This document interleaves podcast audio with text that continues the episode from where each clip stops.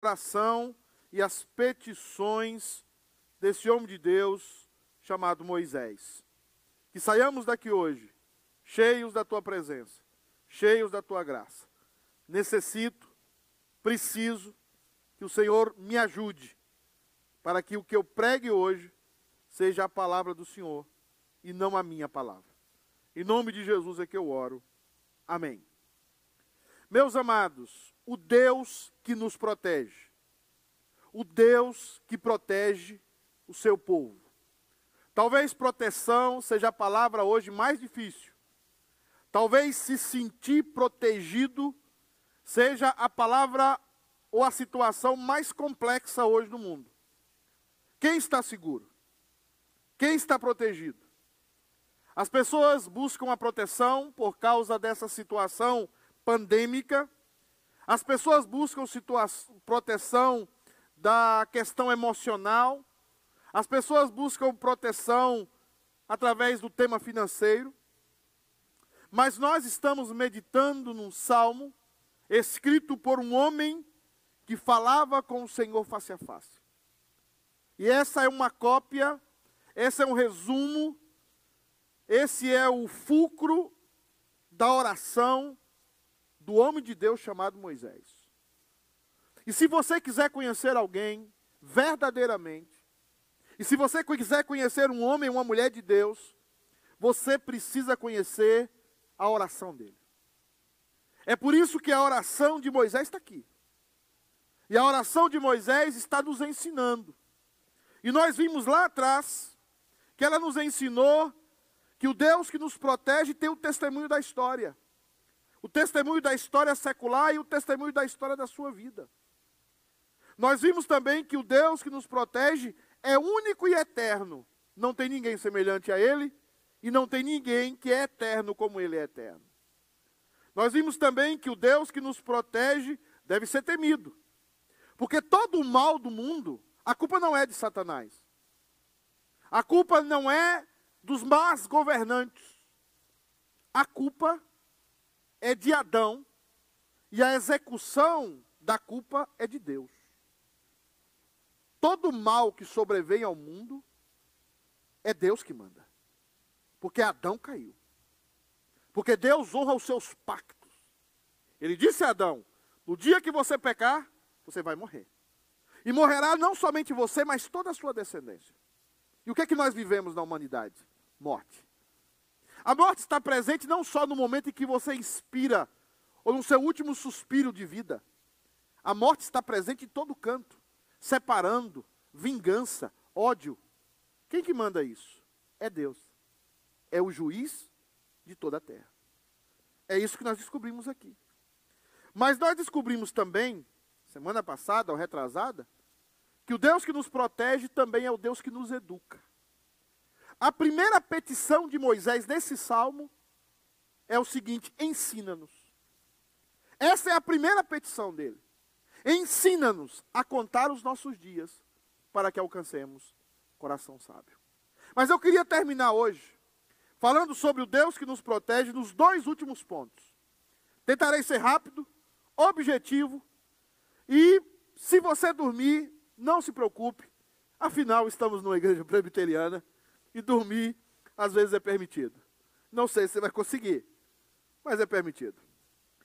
O Deus que nos protege é o Deus que sacia a nossa alma.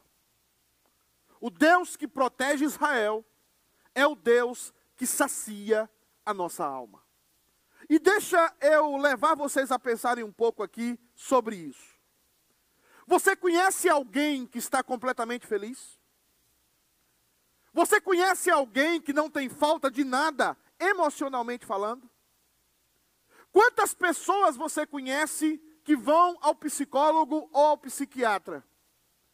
Quantas pessoas você conhece que nesse momento está tomando algum tipo de remédio para dormir, para ansiedade? Quantas pessoas você conhece? Quantas pessoas você conhece que até já pensou em suicídio? Quantas pessoas você conhece que um dia não quis ver ninguém? Ou que numa semana não quis ver ninguém? e que somente queria ficar em casa, na cama, e não queria receber visitas. Quantas pessoas você já escutou histórias sobre isso? Isso talvez seja aquilo que mais prova que a humanidade precisa de algo mais do que ela mesma tem sido oferecido. Mas eu vou um pouco além. Quantas pessoas você conhece que são viciadas em drogas? Também as drogas legítimas ou as drogas lícitas conhecidas? E quantas pessoas você conhece que são viciados em algum tipo de droga ilícita, como maconha, como LSD, heroína? Quantas pessoas você conhece assim? Quando nós olhamos para isso, nós vemos que Moisés conhece essa realidade que é desde a época dele. Não é algo novo.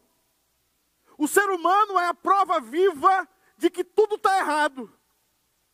A sociedade é a prova viva de que estamos em um buraco sem fim. Que as pessoas estão vazias. Que as pessoas estão necessitadas. Que as pessoas necessitam de algo mais. Por que você acha que Facebook funciona tanto? Por que você acha que Instagram funciona tanto? Por que você acha que uh, YouTube funciona tanto? Por que, que você acha quando alguém lança um aplicativo sobre, coloque aqui alguns dados seus e você verá o objetivo e sai ali, homem guerreiro, mulher guerreira, você é uma amiga. É que as pessoas estão buscando elogios. As pessoas estão buscando que alguém diga a elas que elas são algum tipo de coisa boa. Ou alguém bom. Está diante de nós, amada igreja, irmãos que me assistem pela internet, um diagnóstico muito simples de ser colocado. O ser humano tem sérios problemas emocionais. O ser humano está com sérios problemas na alma. E talvez hoje aqui eu quero apresentar a vocês aquilo que pediu Moisés. E Moisés pediu ao Pai, pediu a Deus, pediu a Yahvé, e Yahvé concedeu. Yahvé concedeu ao seu povo essa petição de Moisés. E Deus concedeu a Moisés essa petição, porque Moisés estava falando aqui do Messias. Moisés estava pedindo aqui um Messias para o povo de Deus. Ele estava pedindo aqui Jesus Cristo. Ele sabia que nós entramos em pecado, que nossa vida é vazia, que os nossos dias são vazios. Mas ele sabia que havia alguém que poderia esmagar a cabeça da serpente, que existia alguém que poderia vencer todas as proposições do pecado. Ele sabia que viria alguém que nos substituiria, que receberia toda a ira de Deus por nós. Ele está pedindo aqui o Messias. Ele está pedindo aqui a Jesus Cristo. Então ele começa no versículo 13 dizendo: Volta-te para nós, Senhor. Até quando?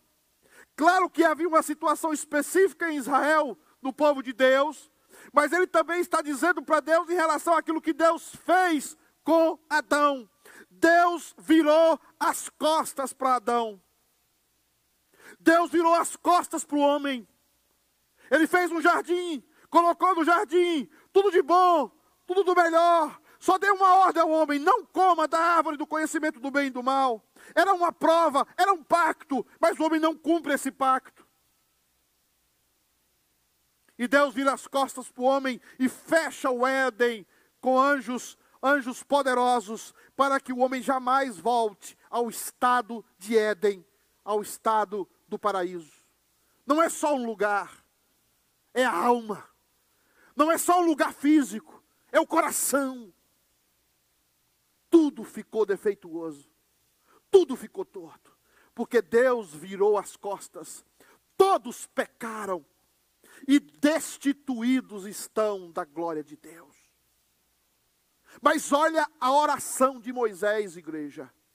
A oração de Moisés diz assim: volta-te para nós, dê a volta de novo para nós, olha de novo para nós, olha de novo, contempla-nos olha para nós de novo, como um pai que olha para o seu filho que errou e tem misericórdia dele, olha para nós de novo. E o texto diz: Volta-te para nós, Senhor, até quando? Aplaca-te, ou seja, Senhor, seja misericordioso para com os teus servos. E o que é que Deus fez conosco, igreja? O que é que Deus fez com o povo dele? O que é que Deus fez com você?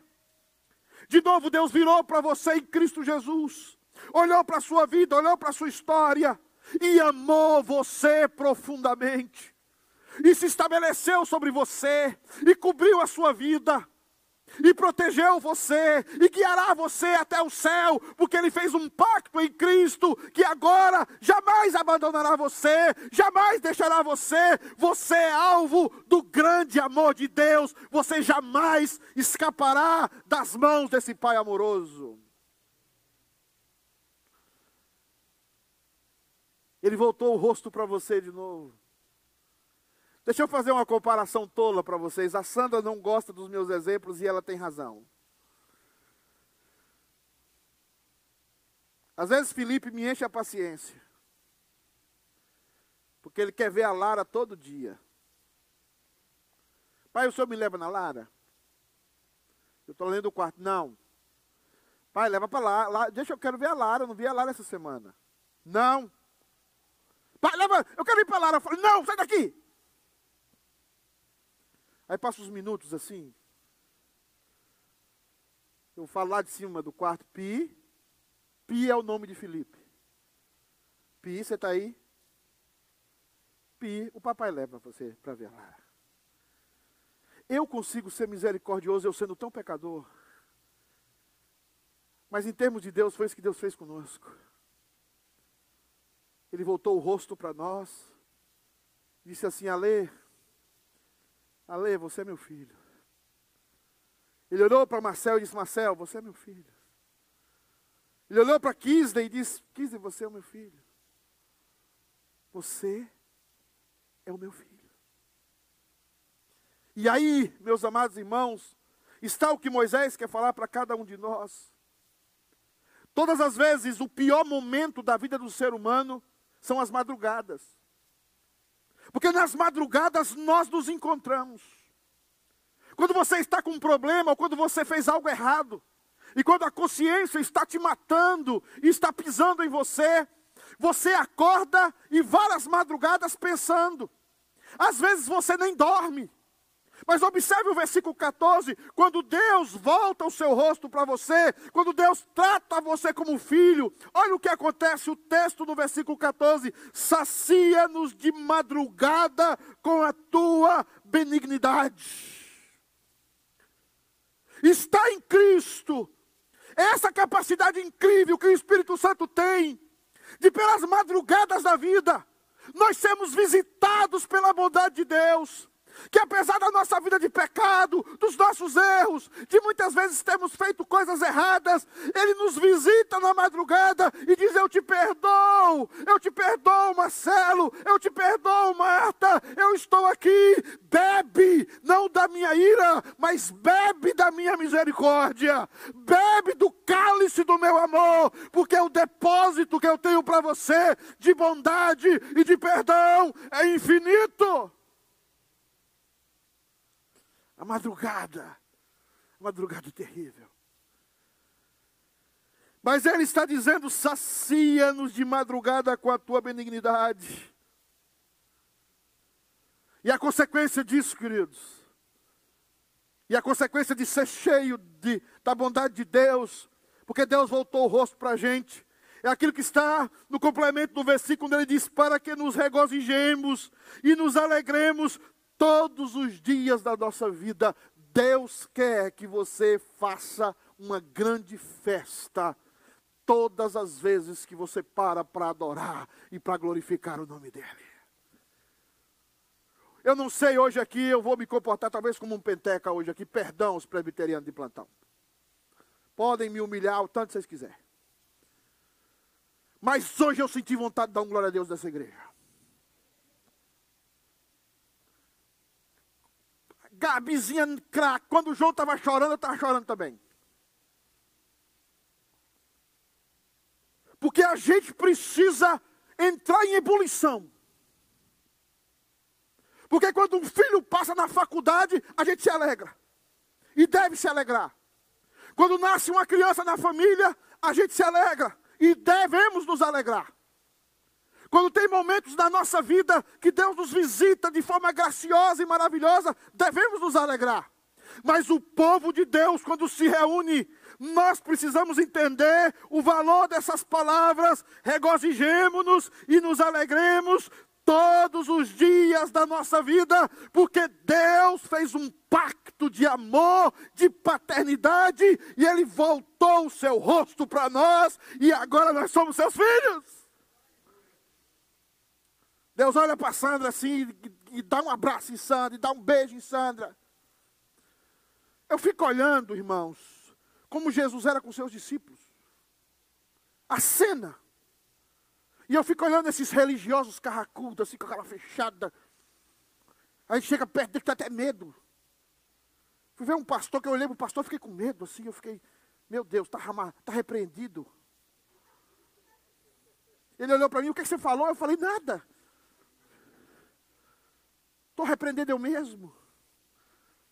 Mas você imagina que João deitava no ombro de Jesus. Ele é Deus. Ele é Deus dos deuses. Você imagina o tamanho do universo. O universo tem até agora descobertas 4 trilhões de galáxias. Não é de estrela, não é de planeta, é de galáxias. O dono disso tudo estava sentado em uma cidade lá na Palestina no meio de um povo simples, metendo a mão numa cumbuca, com um ser humano no seu ombro. O dia que você entender o tamanho do amor de Deus por você, você vai entender por que, que esse Deus ama, por que, que esse Deus abraça, por que, que esse Deus beija? Por que, que esse Deus valoriza estar conosco? Por que, que Ele tem prazer na viração do dia caminhar com Adão? Por que, que Ele tem prazer na viração do dia que você ore, que você busque a Ele, que você perceba que Ele é uma fonte inesgotável de vida, uma fonte inesgotável de alegria. Quem anda com Ele anda em plenitude de alegria. Moisés sabia disso. Moisés sabia disso. E por isso ele está dizendo, Senhor, alegra-nos. Mas não é alegria passageira. Não é alegria mundana. Não é alegria superficial. Mas é alegria de saber que nós somos amados. Que nós somos perdoados. E se cairmos dez vezes, Ele nos levantará às dez. Porque Ele é misericordioso. Mas olha o que o texto diz. Alegra-nos pelos dias que nos afligiste e pelos anos em que vimos o mal. O amor de Deus, depois que Deus olha para você, não é somente uma alegria, como eu falei, superficial, mas é uma alegria que cura. Uma alegria que cura a alma. Porque a dor da vida deixa marcas profundas. As traições, os erros, eu conheci uma mãe essa semana, eu a conheci por chamada de vídeo, que ela deixou o seu filho dentro do carro. Ela esqueceu o seu filho dentro do carro. E a criança morreu desidratada dentro do carro. Você imagina o que é você conviver as madrugadas com isso? Você imagina a dor dessa mãe? Você imagina a aflição? Eu olho para Pedrinho, olho para Felipe. Às vezes eu dou vontade de morder. Quem é mais velho vai saber o que eu vou falar. Eu, às vezes eu, eu acho que eles são até topogijo. Tamagoche, tu topogijo é tamagoche. Meu Deus, eu estou gostando até do Obi. O Obi é o meu cachorro. Mas eu imagino um filho. Uma mãe voltando, dentro do carro, encontrar a criança morta. A dor. A aflição. Mas eu escutei dessa mulher uma coisa que me impactou. Ela disse: O amor de Deus me curou. O amor de Deus tem esse poder de visitar a alma da gente e de curar a gente. É isso que ele está dizendo. Alegra-nos pelos dias que nos afligiste, porque houve uma aflição, houve uma dor, houve um período de angústia, que deixaram marcas profundas, mas agora ele está pedindo que o amor de Deus, que a alegria que Deus dá, seja tão poderosa e tão potente, que faça com que aqueles dias de aflição sejam completamente esquecidos. A referência aqui é quando a mãe que está para dar a luz, ela sente dores, dores fortes, uma homenagem a você, Gabi, e também a minha quase inimiga, Camilinha, que eu não sei onde é que está. Está em casa. Quando está para dar a luz, sente dores terríveis, dores que um homem mesmo não suporta, porque um homem, quando tem uma febre, já está para morrer. 15 mesmo esses dias falou que estava doente, disse que ia passar 50 dias de, de, de atestado médico. Homem é assim. Mas depois que dá a luz, as coisas voltam para o lugar. A dilatação volta para o lugar. E a mãe só quer o quê? A mãe só quer ver o filho. E aquela alegria faz ela esquecer de toda a dor do parto. Toda a dor do parto não é nada. Quando você recebe a sua filhinha nos braços, o seu filhinho nos braços. O amor de Deus é mais poderoso do que isso. O amor de Deus é mais poderoso do que qualquer coisa.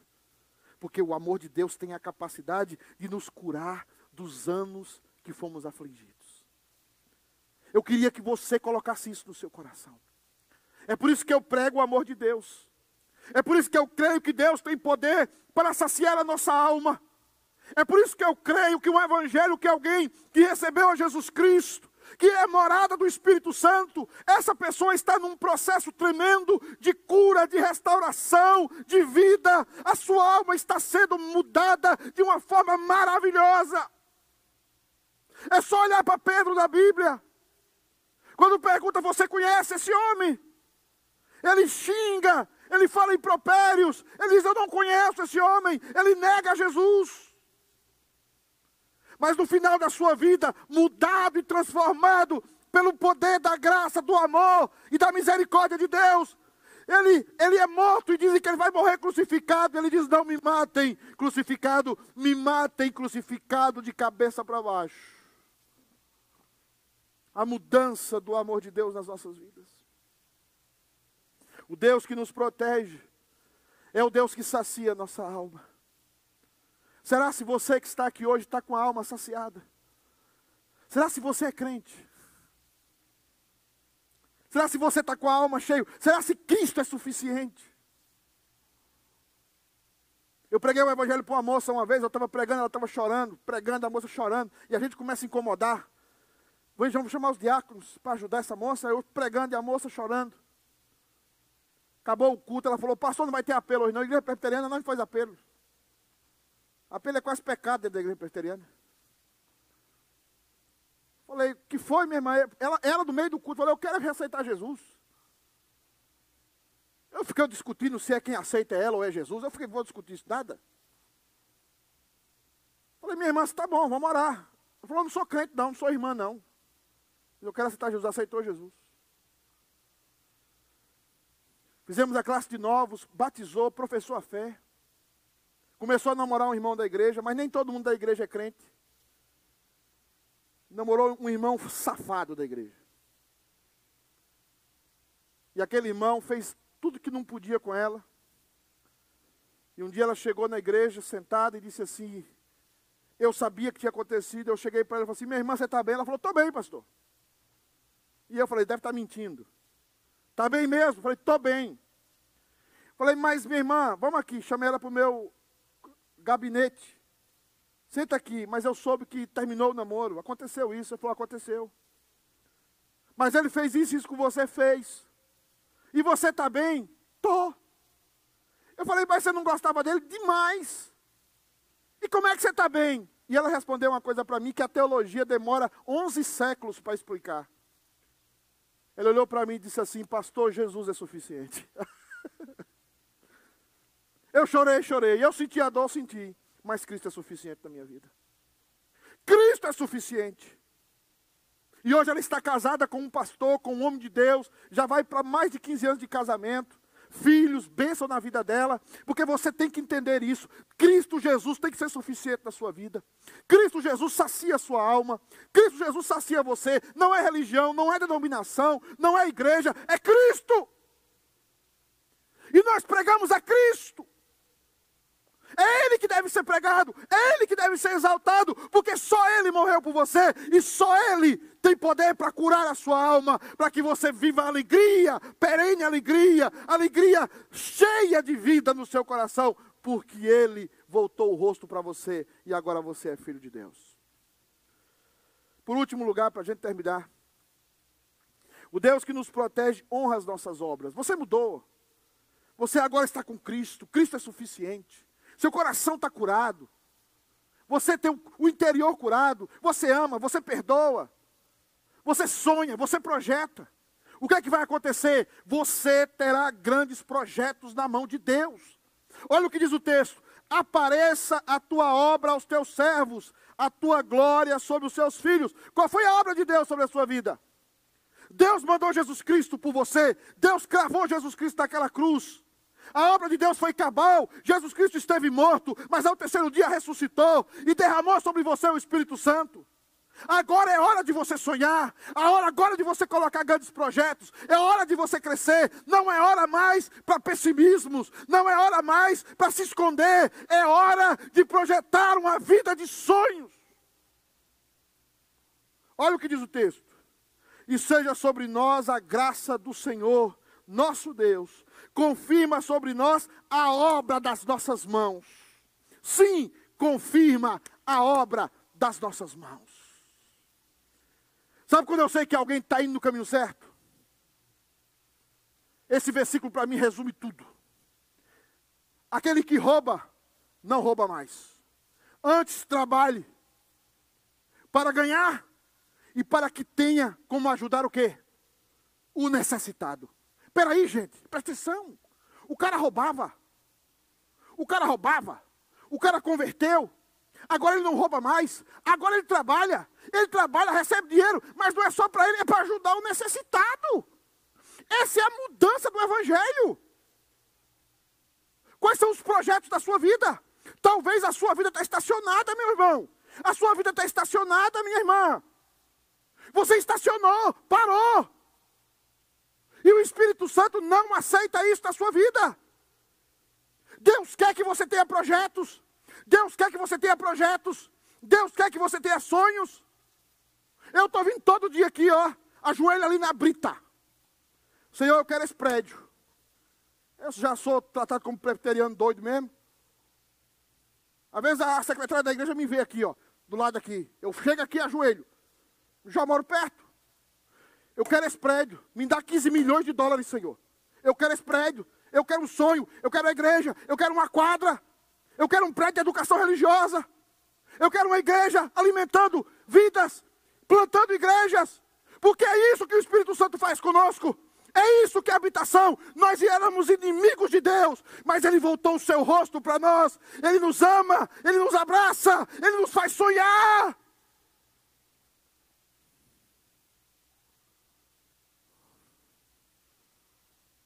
Às vezes eu olho para os meus filhos estão lá no computador, eu falo, qual é o sonho de vocês?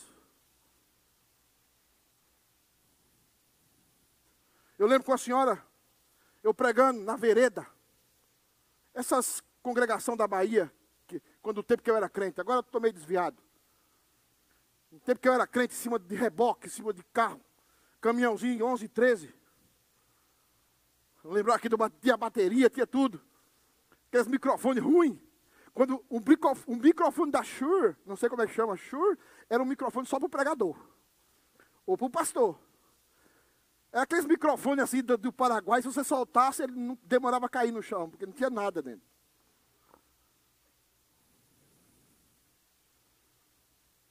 Tá eu lá pregando, gritando igual um doido. Eu estou gritando aqui, isso aqui nem era o, gritando em cima do reboque.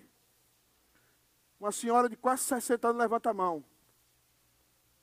Como é esse negócio aí de Jesus? Macumbeira, batedora de tambor. Quero aceitar Jesus. Vamos orar, orei, manifestou o demônio. Naquela época eu era crente, expulsei até o demônio. Bota a mão para trás, está amarrado, fiz tudo isso. Só sei que o que estava saiu. Voltei lá de novo, ela falou, pastor, é o seguinte, quero, quero se batizar. Classe catecúmeno, fiz, batizei. Passou um tempo, fui para o seminário. Cheguei, vou ver a irmã tal, fulano, passei nos campos. E aí, minha irmã? Pastor, é o seguinte, estou fazendo uma vaquinha, estou comprando uma Kombi. Kombi, para quem não sabe, é uma perua. Falei, para que essa Kombi? Vou pegar o povo das. Vou pegar o povo das roças e vou trazer aqui para o templozinho, para a igreja. Comprou a Kombi. Não tinha ninguém que dirigia, ela aprendeu a dirigir. E ela levava o povo da igreja para a igreja. O que é isso? Isso é o Espírito Santo. Porque quem tem o Espírito Santo sonha. Quem tem o Espírito Santo projeta. Quem tem o Espírito Santo faz projetos de Deus, projetos pessoais, projetos para a igreja, projetos para a sua vida. Quem tem o Espírito Santo, o Espírito Santo faz um ribuliço dentro dele. Deus não salvou você só para ouvir sermão, não.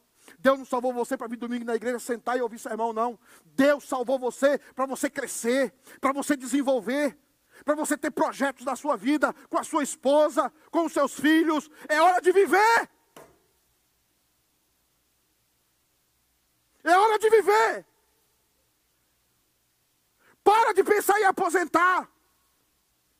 Essa ideia idiota que o brasileiro tem, que faz com que nossa nação seja uma parasita no melhor lugar do mundo, nas melhores terras do mundo, e seremos condenados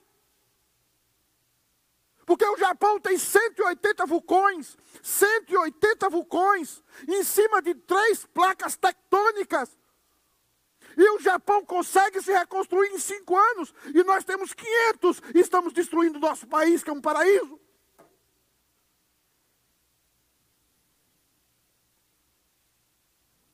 Qual é o projeto que o Espírito Santo está colocando dentro do seu coração? O Deus que nos protege é o Deus que honra as nossas obras. Qual é o seu projeto? Qual é o projeto que você tem para melhorar o mundo? Qual é o projeto que você tem para que o Evangelho chegue até os rincões da terra? Qual é o projeto que você tem para ter mais recursos, para ter dinheiro? Sim, não é pecado querer ter dinheiro, não é pecado ficar rico, não é pecado. Pecado é amar o dinheiro, pecado é amar mais o dinheiro do que as pessoas. É hora de crescer. É hora de desenvolver. É hora de sonhar. Porque o Espírito Santo de Deus está em você. Vamos ficar de pé e vamos orar.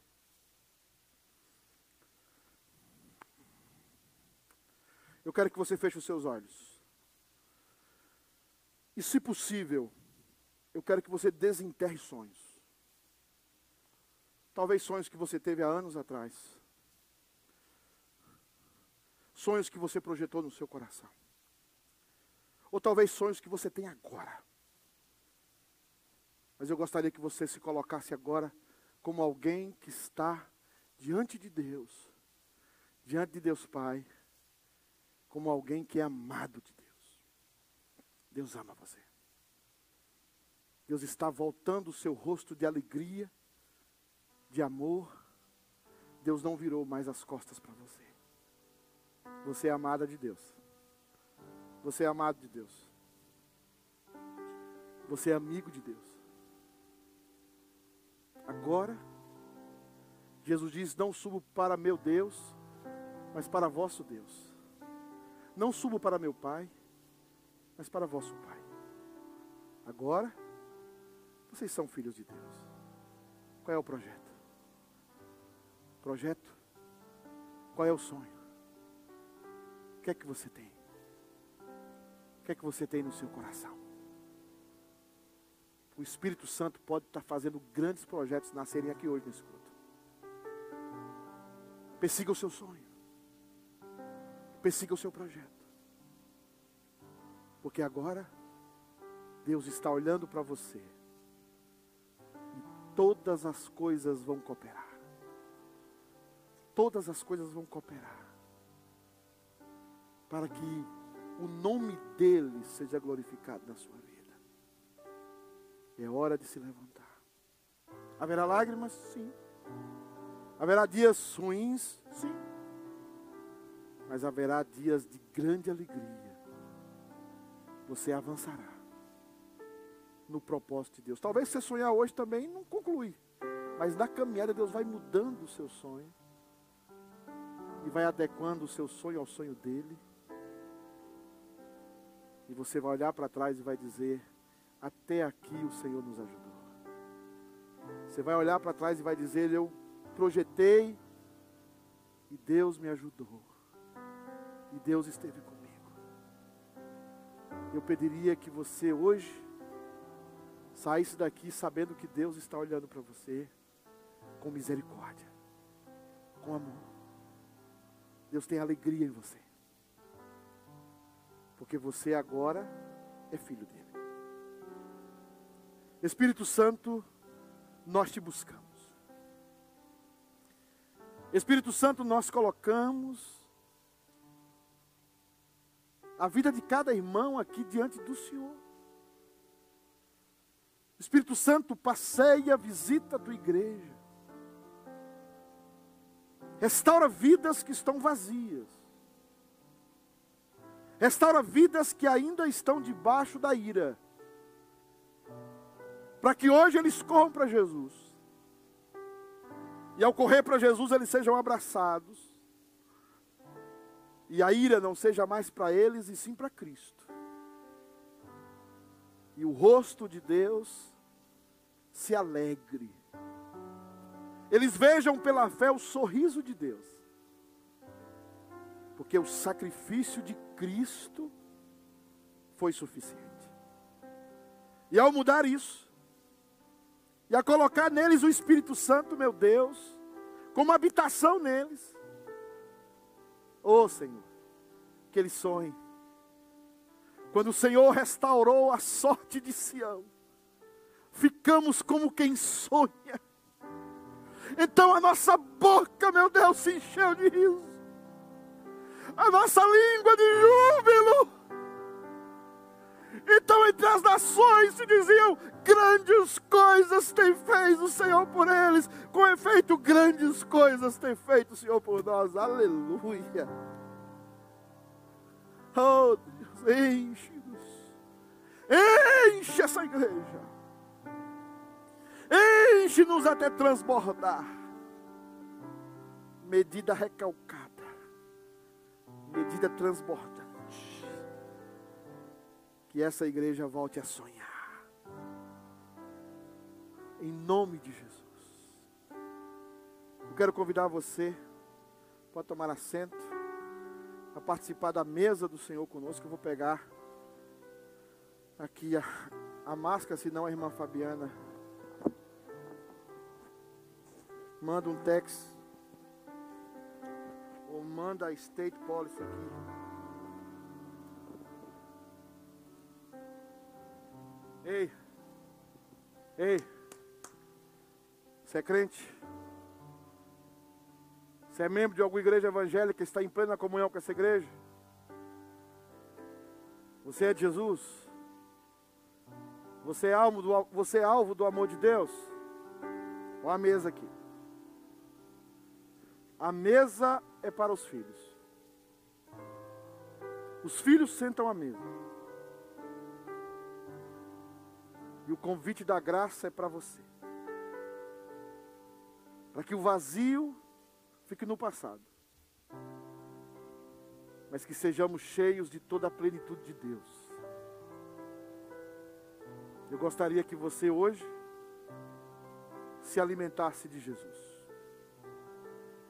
Eu gostaria que você hoje se alimentasse do seu Salvador. Porque Ele amou você. E amou até o fim. Nenhum momento Ele pensou em descer daquela cruz. Porque o amor de Deus o manteve pegado no Calvário. Grudado.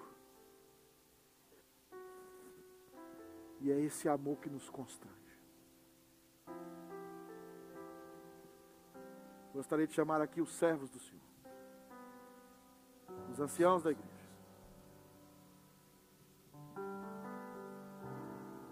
Aqueles que são chamados a servir, aqueles que são chamados a lavar os pés uns dos outros e da igreja.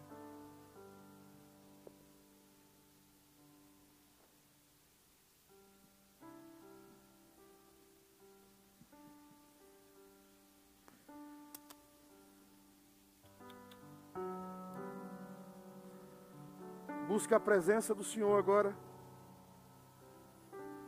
Se coloque em oração.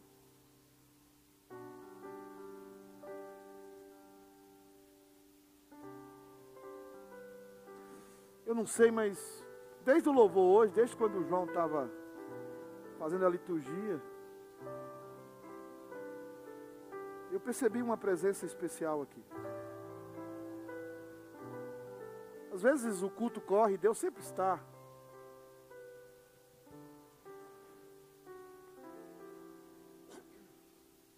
Mas hoje eu percebi que Deus estava de alguma forma muito mais plausível e visível hoje aqui. Na verdade, eu senti isso no, quando a Night TV estava aqui. Uma alegria de estar aqui, uma alegria de estar com os irmãos, uma alegria de ver vocês, de saber que somos de Cristo, um só Senhor, uma só fé, um só batismo, um só Deus e Pai que é sobre todos e por todos. na noite em que ele foi traído. Ele tomou o pão e o partiu e disse: Esse é o meu corpo. Esse é o meu corpo que é dado em favor de vós. O texto bíblico diz que ele foi. Ele foi moído pelas nossas transgressões. O castigo que nos traz a paz estava sobre ele.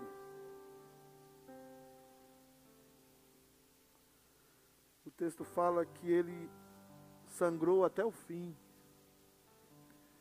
E atravessaram por detrás das costelas, uma lança atravessou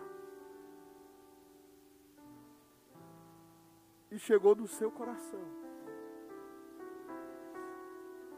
E o seu coração derramou água e sangue. ele estava tomando o cálice da ira.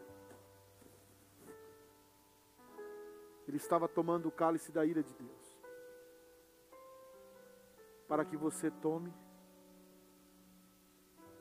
o cálice da salvação.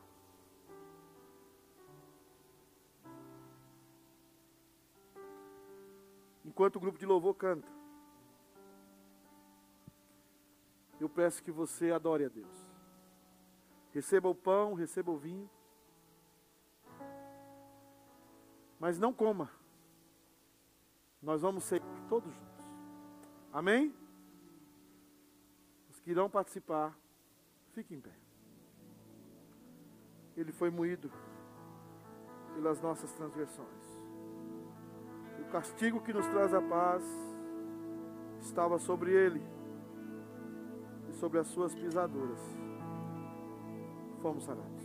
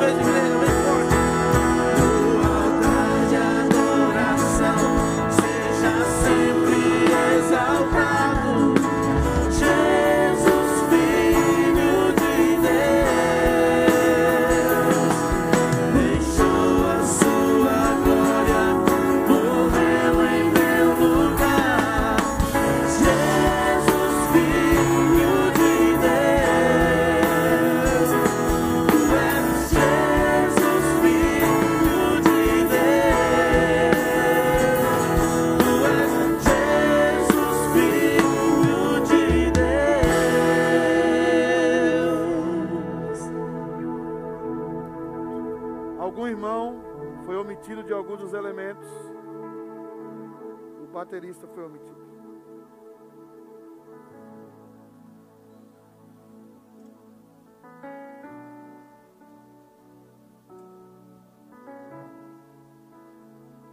Nós invocamos o teu nome, meu Deus.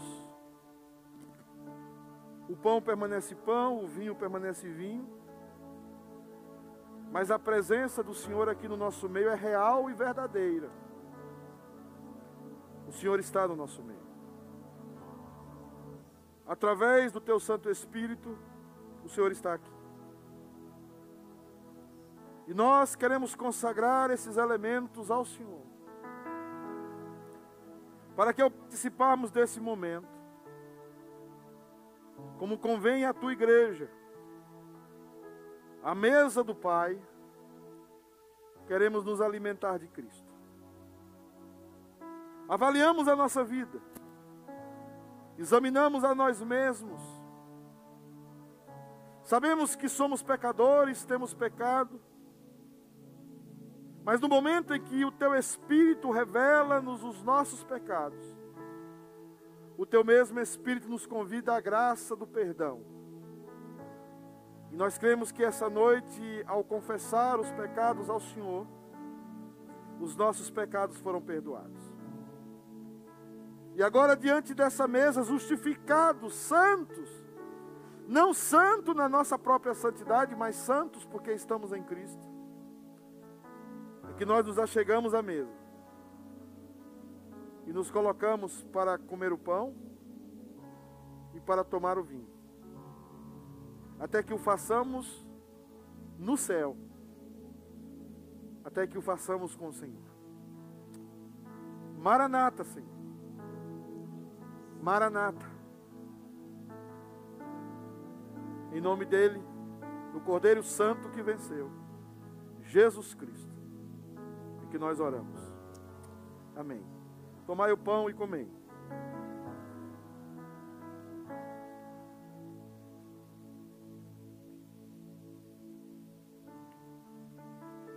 Tomai o vinho e beber.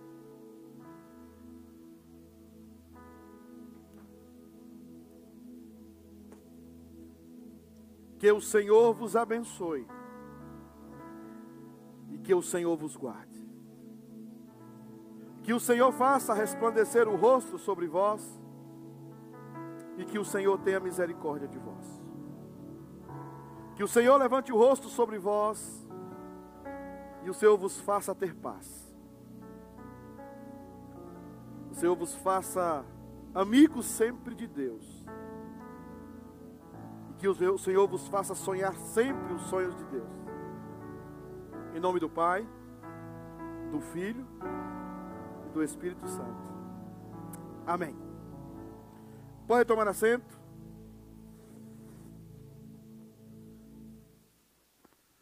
Em primeiro lugar, eu sei que o pastor Ângelo prepara sempre um vídeo muito bonito, muito legal, para passar durante o culto. Mas eu tenho dado ênfase em alguns avisos esse vídeo vai continuar passando durante a semana. Mas eu tenho dado ênfase a alguns avisos. O primeiro ênfase que eu quero dar é o seguinte: a classe de novos para se tornar membro já começou. Tá?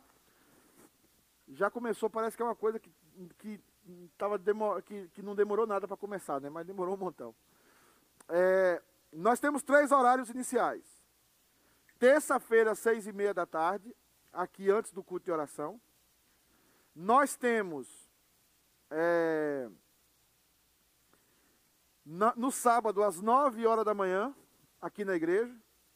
E nós temos no domingo, às 5 horas, 5 p.m., aqui também, no intervalo do culto para a escola dominical.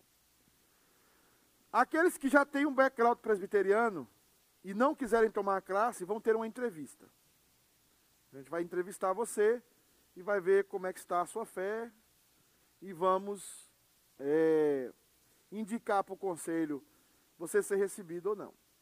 Tá bom? Então eu queria dar esse aviso para os irmãos mantiverem. Outro aviso que eu quero dar, e é importante, eu queria chamar aqui, pegar aqui, por exemplo, alguém trouxesse aí o Tiago. O, eu acho que o Ângelo me deu e eu sumi, mas está aqui. Mas acho que isso aqui é de alguém. Uma cédula.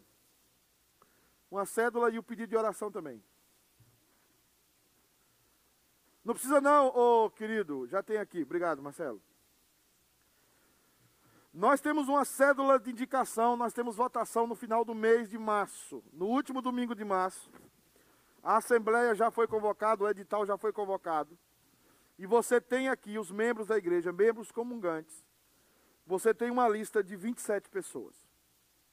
Essa lista de 27 pessoas, você deve indicar até sete nomes para presbítero ou até 15 nomes para diácono, tá? Até sete nomes para presbítero e até 15 nomes para diácono. Não precisa indicar todos, se você não quiser. Pode indicar um, pode indicar dois, mas é até sete, tá bom? Você indica. Aí você deposita ali no, nas indicações, caixinha preta, a caixa preta do avião. E pedidos de oração na caixa branca, aí já é mais, é mais leve, para nós orarmos aqui na terça-feira. Você pode colocar aqui até quatro pedidos. Se tiver mais pedido ainda, como eu tenho uma, uma multidão, pode usar o verso. Mas nós vamos pegar a sua, a sua listinha na terça-feira. Se Deus quiser, nós vamos estar orando pela sua vida. Tá bom? Agora, qualquer dúvida, você liga para o pastor Ângelo que tem paciência mais do que eu, né? Porque eu não tenho paciência muito. Então você liga o pastor Ângelo, que é um homem paciente. Eu quero chamar aqui, que vai acontecer todo domingo, e nós vamos orar também, agora, vai ser um momento de oração. O Alessandro Costa está aí? Vem cá, Lê, fica aqui. O Alessandro, até o momento, até que ele indique o contrário, ele concorre a presbítero e a diácono também. Você pode indicá-lo, pode ficar aqui. Ele é o rapaz aí responsável por essas câmeras, pela United TV. Você pode indicar, é boa gente, tá? O problema dele é a Camilinha, mas Camilinha tá lá em casa. Eu tô brincando, tá, gente? Algum visitante aqui hoje. Eu e a Camilinha somos quase irmão, tá? Então, preocupa com isso não. Eu queria ver o Cleito do Vale, o diácono Cleito, queria que ele viesse aqui à frente. A gente chama ele carinhosamente como Cleitinho, ele também é candidato até segunda ordem, a diácono e a presbítero. Você pode indicá-lo a diácono e a presbítero. O Cleito é uma bênção, tem um testemunho aí maravilhoso. Né? É, o Daniel Castilho, não sei se ele está aí, abandona aí a sua câmera um pouquinho. Eu estou fazendo isso porque nós temos que conhecer os candidatos. Daniel Castilho também é candidato. Ele parece que é aquele, aquele, aquele juiz do, do futebol americano, não parece? Hã? Break, levanta aquele, levanta a bandeirinha, joga a bandeirinha para cima. Eu chamo futebol americano de chicotinho queimou, que lá na Bahia nós jogava chicotinho queimou. Aí o pastor Leandro quer me convencer que é melhor do que futebol brasileiro. Eu quero melhor nada. Daniel, o Daniel Cunha não está aqui, por isso não vou apresentar ele hoje, mas quando ele estiver no culto ele vai ser apresentado. O Ebenezer Vieira é o Beni, também não está aqui, ele vai ser apresentado quando tiver. Erione Ribeiro, quero chamar o Erione aqui à frente, para você conhecer. O Erione é o presidente da junta. O Erione é uma bênção. Ele paga um almoço para mim toda terça-feira, tá? E assim, eu tenho aprendido muito com o Erione, tá? Sinceramente. Nós tínhamos aí o Esdras, que daqui a pouco ele vai dar uma palavra de agradecimento, mas o Esdras está aqui, não vai concorrer, porque infelizmente depois ele vai avisar para a igreja, vai ter um momento do chororê, ele está indo para a Flórida. Diz a lenda que quando você enrica, vai para onde? Hein? É, agora, só se você enricar demais, como Iraci, aí você fica. ah, espero que a Tânia não me mate depois, não ligue para mim depois falando. O senhor está excomungado. O presbítero Estevão Bida, por favor, Bidinha. Bida é que cuida dos pretins, é um professor de várias gerações aqui, também um homem de Deus. No, no bom sentido, a minha esposa está apaixonada por você. Eu queria ter um pai como Bida, eu queria ter um pai como Bida, e agora eu aguento. Eu falei, se tivesse encarnação, podia ser. Graças a Deus não tem. O Everson, o Eudes, o Eudes não está aqui, o Eudes, o pecadorzão. É, Everson, o Everson, por favor, vem à frente. O Everson, é, um homem de Deus também, diácono. O Everson é filho de pastor ou é parente de pastor? Não, parente de diácono, presbítero, coisa assim. Ele é presbiteriano desde quando entende por gente. Tem o Everton Rodrigues, a nossa formiguinha atômica. Cadê ele? Nossa formiguinha. Ali é chefe, ele é chefe. Everton também, um homem de Deus, sempre é, é, boas conversas que eu tenho com o Everton. O Fábio da Silva, Fábio tá aí? Não, tá? Fábio não veio. Tu veio na escola dominical, mas não veio agora. Presbítero Gilmar, Gil Alves, presbítero Gilmar, não está aqui, quando ele tiver, gente vai apresentar ele. Guilherme também não está. Hernando não está, estava aí, mas correu. Iraci Soares, chefe Iraci, boss. Ninguém conhece o Iraci, né? Aí um fala assim ainda, ah, é o esposo da Tânia, né? Porque se não conhece o cara, conhece a esposa. Não tem esse negócio do candidato do interior? Fulano, a mãe, filho de fulano, ou esposo de fulano. João, Joãozão, que fez hoje. Se você quiser uma referência, esposo da Ana e pai da Hanna. Né? Dois cabos eleitoral forte. Joãozão aí. Fez a liturgia hoje. José Rosa tá aí? Não, que é Jonas, né, que a gente chama ele. Kisney, que eu, eu e o Urashi chama de Kisley, ele fica morrendo de raiva, é Kisney. Irmão Kisney, é, do louvor. É, Leandro Falzino, por favor. Rapaz ali do, do dos slides, né, o Leandro Flauzino. Esse rapaz aí que ele tem a chave da minha casa. Tá? Esse rapaz aí. É... O Lied, que não está aqui, né? O presbítero Lied não está. É... Mas é um presbítero muito atuante, sempre está envolvido na igreja, sempre está cuidando, ligando para os irmãos, mas ele teve uma situação que ele não pode estar conosco. Foi justificado, foi enviar a carta até para a igreja. Então, ele está aqui. Tem o Marcos Cacheta. Marcos Cacheta é quase sogro do meu filho, né? E, e meu filho agora deve estar com a casa dele. É o Cachetão, quando tiver aqui apresentar. Vou apresentar ele. O Rodrigo, o Rodrigo foi embora? Foi. Rodrigo Gomes. Tem o Tiago Amaral. Tiago, assim, um dia ele falou assim, vamos tomar um café? Eu falei, vamos. Aí ele falou, sete e meia é, da manhã. A Sandra foi melhor para mim, eu fui na casa dela oito, cheguei oito e meia.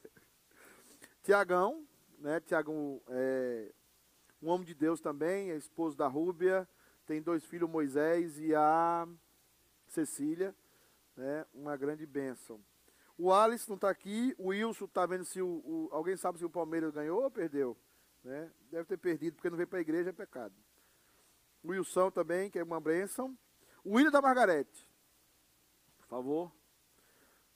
William da Margarete, você estava Vivaldo, mas é, é, chama ele carinhosamente de William da Margarete. Né? Aí está esse homem de Deus aí. Então, você vai identificando as pessoas, pode conversar com elas, é, ter um, uma ideia. A ideia é a democracia. Você vota no que você achar que deve, pergunta, inquire, Talvez uns deles não vão querer ser indicado para alguma coisa, não vão querer ser indicado para outro. É normal isso. Tá bom? eu quero ter um momento de oração. E eu vou pedir para quem não está concorrendo, que é o Esdras, né? Para não dizer que eu estou, né? O Esdras vai orar. Vamos pegar o microfone. Por esses irmãos, eu queria que a igreja se colocasse de joelho para a gente pedir que Deus faça a sua vontade. Semana que vem tem mais apresentação de mais irmãos.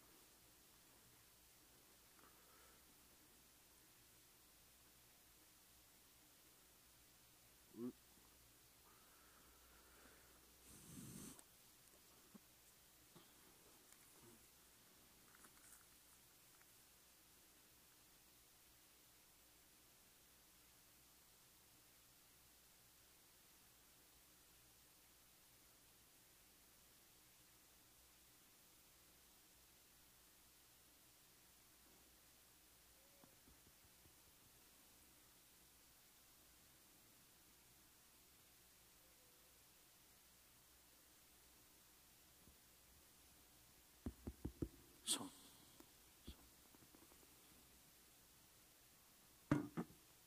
Obrigado. Pai Celeste, Pai de amor, o, os teus servos estão aqui para servir e colocamos a vida de cada um nas tuas mãos, Senhor Deus.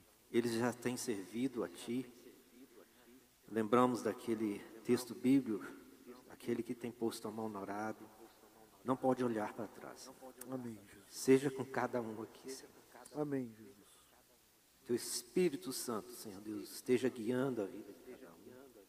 Na vida secular, no lar, na tua casa, Senhor Deus. Amém. Ó Pai, que tua igreja, Senhor Deus, também esteja orando por cada candidato, Senhor. Amém. E que, Senhor Deus, o teu Santo Espírito guie a tua igreja no indicar e na hora de votar também, Senhor Deus. Que tu esteja guiando este processo que é maravilhoso da tua igreja e que os membros da igreja participem, Senhor Deus, pois é saudável. Amém. Em nome de Cristo Jesus. Amém. Amém. Podem sentar, irmãos. Os irmãos podem voltar para o lugar. É, o Esdras está com a palavra para agradecer a igreja.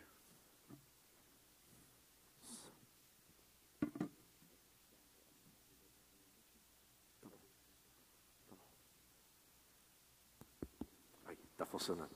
Gente, eu queria chamar a Sheila para vir aqui, por favor, também. Minha esposa. Filhona. É, vamos todos. Pouca máscara aqui. Todos sabem, eu, ou não sei se todos sabem, eu tive Covid. é, o Covid desenvolveu uma pneumonia e passei cinco dias no hospital.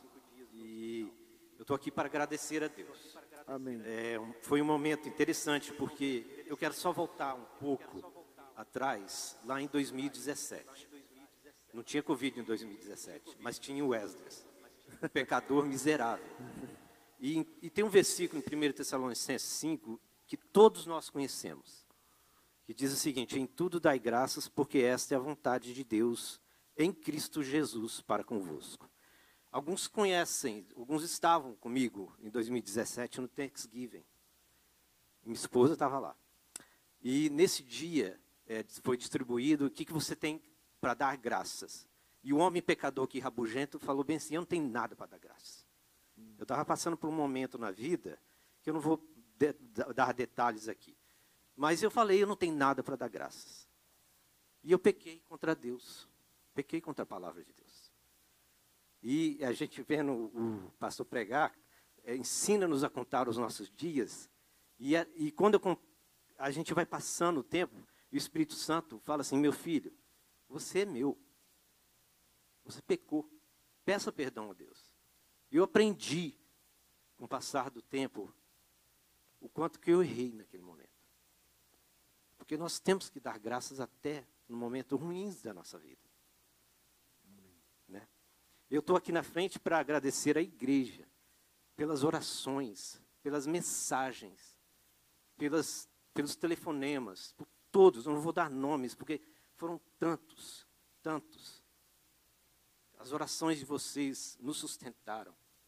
É, eu a Sheila mandou um, um vídeo lá para casa, lá para o bem pessoal. Foi no dia do nosso casamento. Eu estava lá na janela, lá, dando tchauzinho para ela, ela lá embaixo, no hospital. Eu na janela do hospital e ela lá embaixo, filmando eu. 23 anos de casado. Deus tem dado graça Amém, de eu ter uma esposa maravilhosa do meu lado. Amém, Pai. Glória a Deus. Amém, Senhor Deus. É isso mesmo. Amém. Graças a Deus por isso. Pela igreja, pelo sustento de Deus para conosco. Amém. Amém. Glória a Deus. Hoje nós estamos tudo meio pentecostal aqui, né? O negócio está sério hoje. Graças a Deus. Pastor Ângelo, eu passo então os, os vídeos, né? Agora. Mas eu, eu dependo muito das suas orientações, porque você é um homem sensato. Seu conselho é como Abiú. Como... Pode rodar os avisos? Pode? Vamos rodar.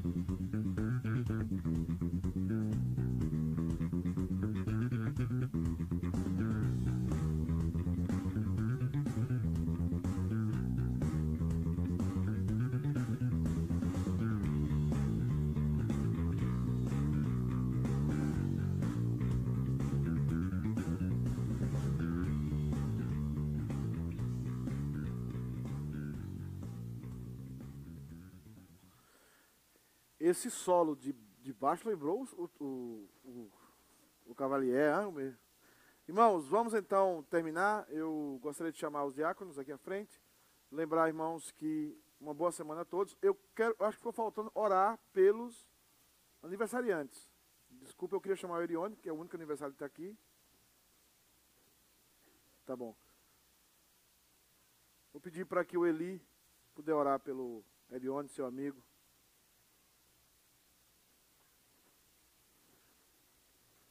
Hoje os microfones estão com eco, né? Estão igual o seu Crazy. É. Os mais novos nem sabem o que está falando. Vamos orar? Senhor nosso Deus, nós louvamos o Senhor por tudo que tem feito. Te agradecemos, Pai, pela vida do Erione. Pedimos ao Senhor que continue a abençoar este homem, com o qual o Senhor tem chamado. Continua, Senhor Deus, a, a fazer a tua obra na vida dele, Pai. Nós te agradecemos por mais um ano de vida, agradecemos ao Senhor pelo teu cuidado. Em nome de Jesus. Amém. Amém. Irmãos, nós temos visitantes pela primeira vez. Esqueci, tá vendo? Algo, Fabiana tem que estar tá aqui.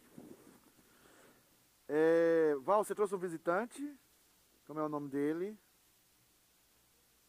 Júnior, seja bem-vindo. Deus te abençoe, viu? Precisando da gente, estamos aqui.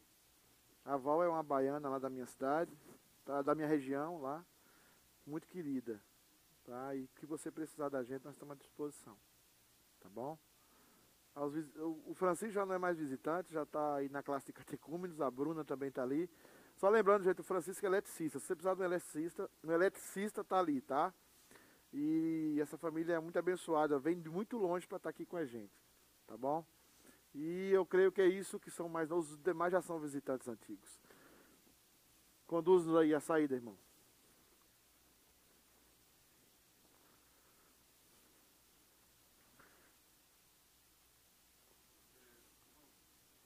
Em nome da, da diaconia, eu queria que os irmãos é, compreendessem o nosso processo de saída. Tá, por favor, eu vou pedir para o lado, meu lado direito aqui sair por, primeiro. A gente está tentando evitar é, aglomeração. E se os irmãos quiserem conversar um pouco mais ah, lá fora, fiquem à vontade. Infelizmente, dentro do prédio não, não é possível. Tá, então, esse lado direito, a primeiro. E depois eu vou pedir o meio para